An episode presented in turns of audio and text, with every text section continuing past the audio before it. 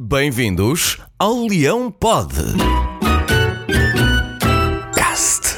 Olá, meus caros amigos. Têm dormido bem? Imagino que sim. O nosso Sporting continua na senda das vitórias e eu, arriscando-me a estragar a magia deste podcast, digo-vos: à data que vos escrevo é segunda-feira e são 11 horas e 44 minutos. Ou seja, estamos em primeiro! Bom, eu, eu, eu olho para a tabela com seis jornadas percorridas e fico a pensar: isto não é um sonho. Não, não é. Porque se fosse um sonho, o árbitro Nuno Almeida, conhecido por Ferrari Vermelho, e a sua equipa não apareciam. Vá, mas olhem que andou lá perto. Bom, é que eu, eu, tive de me beliscar umas 700 mil vezes, vá, para garantir que estava acordado. Estamos em primeiro e com o melhor ataque dos últimos 30 anos. Bom, eu não sei o que é que vai acontecer logo à noite e ainda aparece um Hugo Miguel qualquer da vida para me fazer acordar para a vida. Mas por agora é assim que estamos e digo-vos que me habituava a isto facilmente. Sabe bem.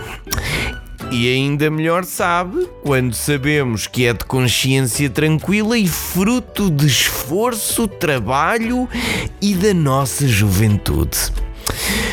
Bom, este até tem sido um espaço onde as arbitragens têm pouco destaque, mas, meus amigos, aquilo que se passou na capital do móvel no jogo contra o Porto só está ao nível de encontrarmos um bicho da madeira a boiar na sopa de tão nojento que foi.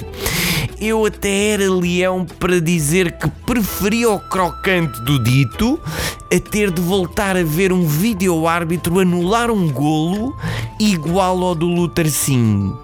A única justificação que eu encontro para aquilo é que a equipa de arbitragem não sabia escrever o nome dele na ficha de jogo L-U-T-H-S-S-N-G-H e olha, assim como assim anula-se e evita-se uma chatice.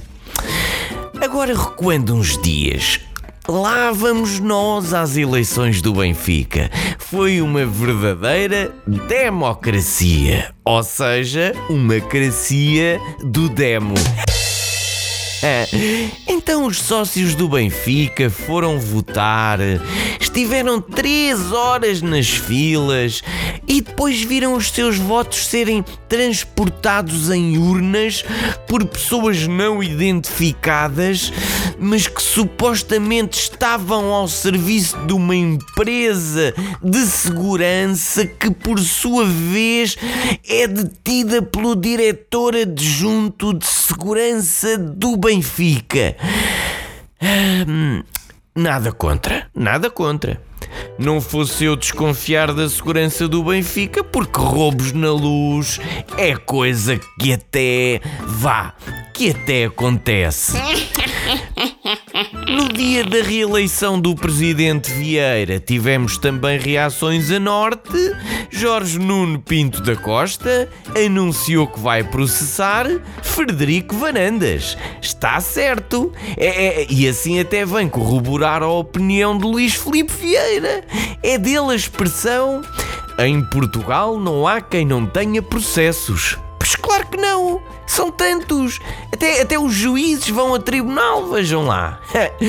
Cá para mim, o presidente do Porto só quis desviar a atenção para a verdadeira notícia do dia. Qual é, qual é? Um prejuízo de 116 milhões de euros na época de 2019-2020. Mas isso, leões e leoas, não são contas do meu rosário. Não. Ora, o nosso destaque internacional desta semana vai para Diogo Jota e José Mourinho, respectivamente o primeiro e o segundo classificados da Liga Inglesa. O pequeno Diogo Jota conquistou Jurgen Klopp e já ouviu palavras motivadoras como ele é muito melhor do que eu pensava. Cá em Portugal isso também acontece, mas é ao contrário. Alô Everton Cebolinha! Estás a ouvir-nos?